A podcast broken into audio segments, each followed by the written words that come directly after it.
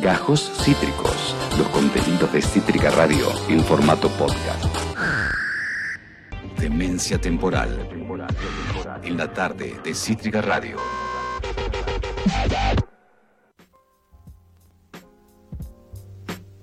Amigos, amigas, amigues, continúa el ritmo informativo aquí en Demencia Temporal. Esteban Chiacho, quien les habla, está Tuti en la operación, está Ian Soler en la dirección de cámaras, Patorre en la producción, junto a Lu Conde. Claro que sí, eh, es momento de conectar con eh, una nota internacional que tendremos hoy. Eh, está culminando, ya está terminando la visita de Alberto Fernández, invitado por Andrés Manuel López Obrador al país que este último preside, a México, en el contexto del bicentenario de la independencia mexicana.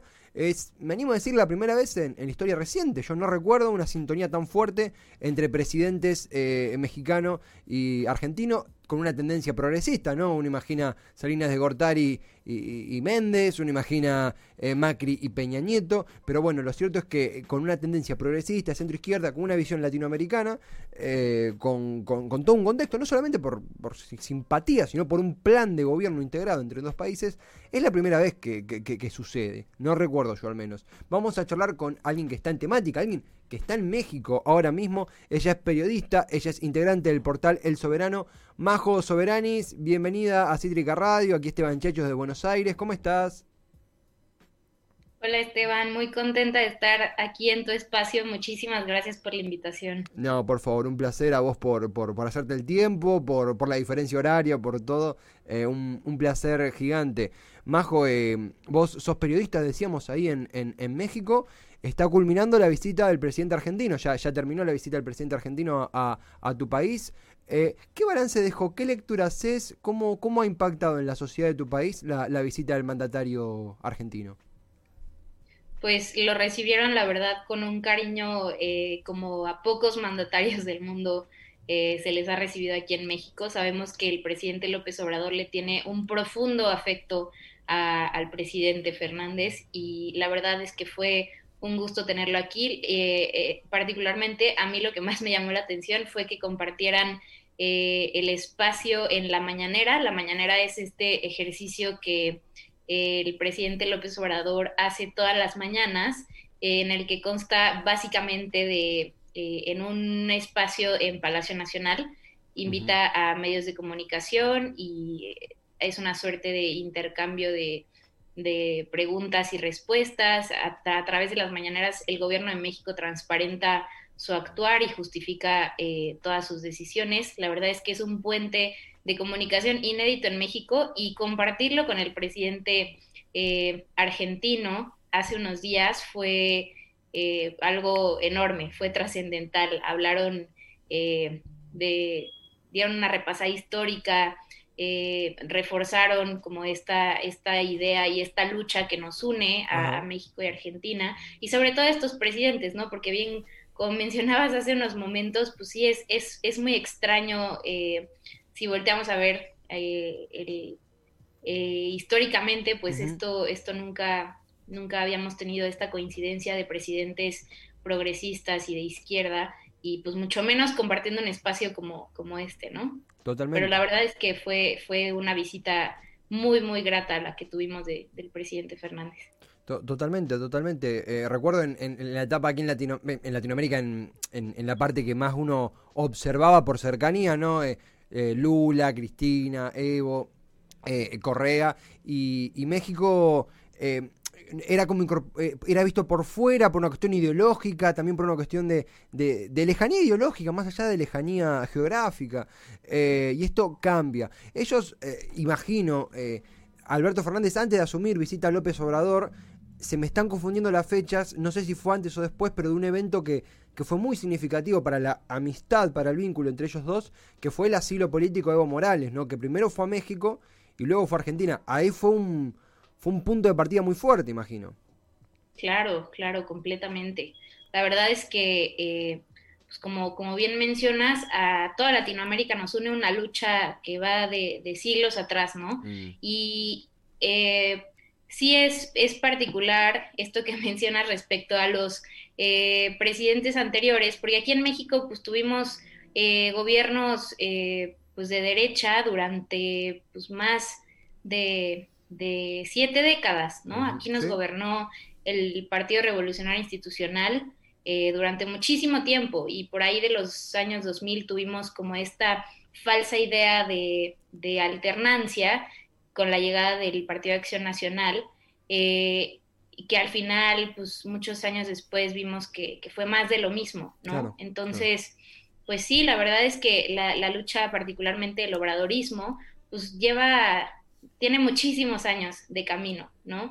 Entonces, eh, pues que al, fin, al fin eh, hayamos podido llegar, que al fin el presidente López Obrador, porque bueno, la tercera es la vencida, como dice, como dice por ahí un rapero que, que si mal no recuerdo es argentino, justamente en su canción Obrador, eh, pues al fin llegó, ¿no? Y que pudiéramos coincidir eh, cronológicamente, históricamente con un presidente como el suyo, pues es valiosísimo. Sí, sí, sí, sí, sí, sí. Incluso eh, por si alguno está llegando al tema, como bien vos decías, Majo, México en, en, los últimos, en las últimas siete décadas tuvo presidentes mayormente en, los últimos tiempos con tendencias de más conservadoras, más de derecha, del PRI, como es el caso de Peña Nieto, Salinas de Gortari o el PAN. Eh, con, con, Fox, que bueno, coincidió con Kirchner, con Calderón, que coincidió con Cristina, pero nunca en una, en una sintonía, ni de cerca con una sintonía como la que tienen eh, López Obrador y Alberto Fernández. Eh, aquí, vale decirlo, aquí Alberto Fernández despegó literalmente de, un país en una situación muy, muy crítica debido a, capaz escuchaste algo, el escándalo de, de, de las vacunas, renuncia al ministro de Salud de la Nación, que bien al dato, es un, viejo amigo de Alberto Fernández, un sanitarista que había estado en el gobierno de Néstor Kirchner. Eh, digamos, la situación era muy sensible. Lo cierto es que el presidente tomó la decisión que tenía que tomar, pero bueno, fueron, días muy fuertes, muy sensibles, de mucha crítica y, y muchas de ellas entendible. Eh, y, de alguna manera ahora el presidente retoma con una agenda que requiere muchas respuestas. Eh, eso en México se vio, se tomó, el presidente tomó más distancia de eso, ahondó en el tema, hubo interacción con López Obrador sobre el tema. ¿Vos viste alguna lectura de esa, de esa faceta? Bueno, pues ahora con, con el tema de la colaboración que tienen puntualmente México y Argentina con, con el envasado de las vacunas, pues sí, eh, pues innegablemente se tuvo que, se tuvo que tocar el tema, ¿no? Entonces, incluso eh, el presidente visitó esta planta en donde, en donde se está eh, produciendo la parte que le corresponde a México de la vacuna. Entonces, pues sí, y digo, al final del día, eh, Latinoamérica, además de toda la lucha histórica que, que comparte, pues también comparte cierto rezago con este tema de la pandemia, ¿no? Mm. Como hace unos días nuestro canciller denunciaba que hay cierto acaparamiento de las grandes potencias, sobre todo de aquellas que son productoras de la vacuna, justamente de, del antídoto, ¿no? Entonces, eh, pues eh, este rezago pues, lo, está resintiendo todos los países latinoamericanos. Entonces, eh, esta, esta colaboración entre México y Argentina y entre todos los países de Sudamérica, pues es, es valiosísima. Al final del día estamos enfrentando una situación eh, completamente desconocida para todos, la peor pandemia en los últimos 100 años.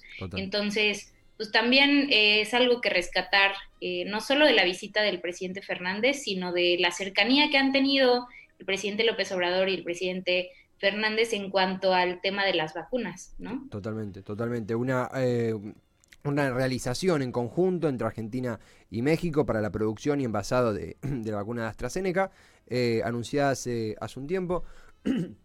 Perdón, eh, justo hablábamos de me voy a poner alcohol porque acabo de toser. Esto es parte de hacer radio en, pandemia, cosas que suceden. Eh, no, no, ya estamos acostumbrados. Justamente mencionabas el tema y eh, extiende las fronteras. Pero justamente vos mencionabas esta cooperación en conjunto. tengo entendido, no, no, no quiero boquear de más, pero ¿fue el único mandatario extranjero invitado o, o cómo fue eso, Majo, respecto a Alberto?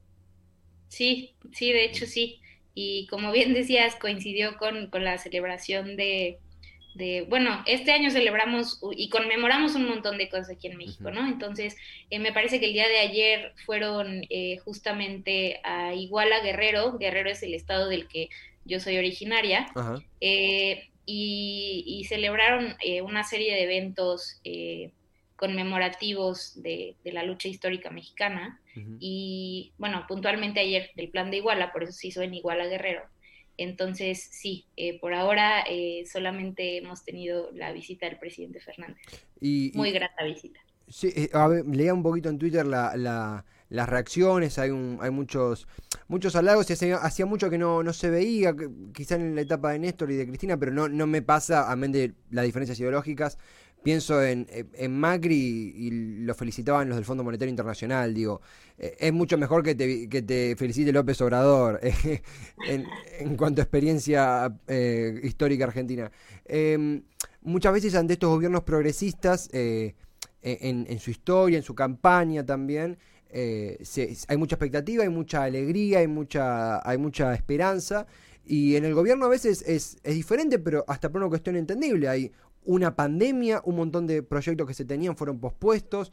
Eh, y hablando del caso argentino, se han hecho cosas muy bien, se han hecho cosas eh, con muchas deficiencias también. Es, es, inevitable y también es imprescindible mencionarlo, ¿no? Es una mirada integral administrando lo desconocido, como decía Fernández en, allí en México en el discurso, eh, en la experiencia de López Obrador, ¿no? de lo que fue su trayectoria política. ¿Cuáles crees que son sus conquistas hasta ahora lo que pudo hacer en gobierno? ¿Cuáles crees que son las cuentas pendientes? ¿Y, qué futuro le espera, ¿no? imaginando que esta pandemia eventualmente terminará? ¿Qué futuro le, le auguras al, gobierno de, López Obrador?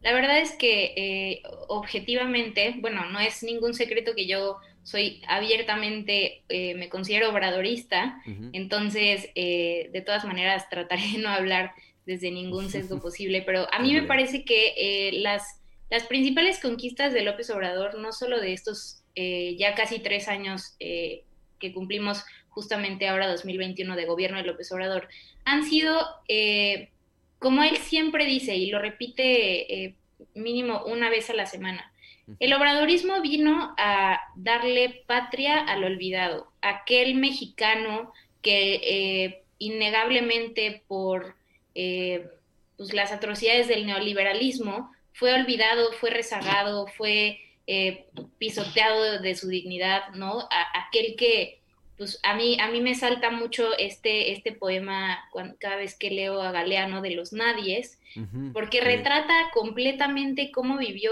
el mexicano eh, este periodo neoliberal, la gran noche neoliberal, como dice el presidente López Obrador. Entonces, la llegada del obradorismo eh, al poder, pues significó traer otra vez eh, como dignidad al mexicano que fue olvidado durante pues casi 100 años, ¿no? Entonces, eh, a mí me parece que esa, esa es como la, victoria más significativa para mí del obradorismo en México.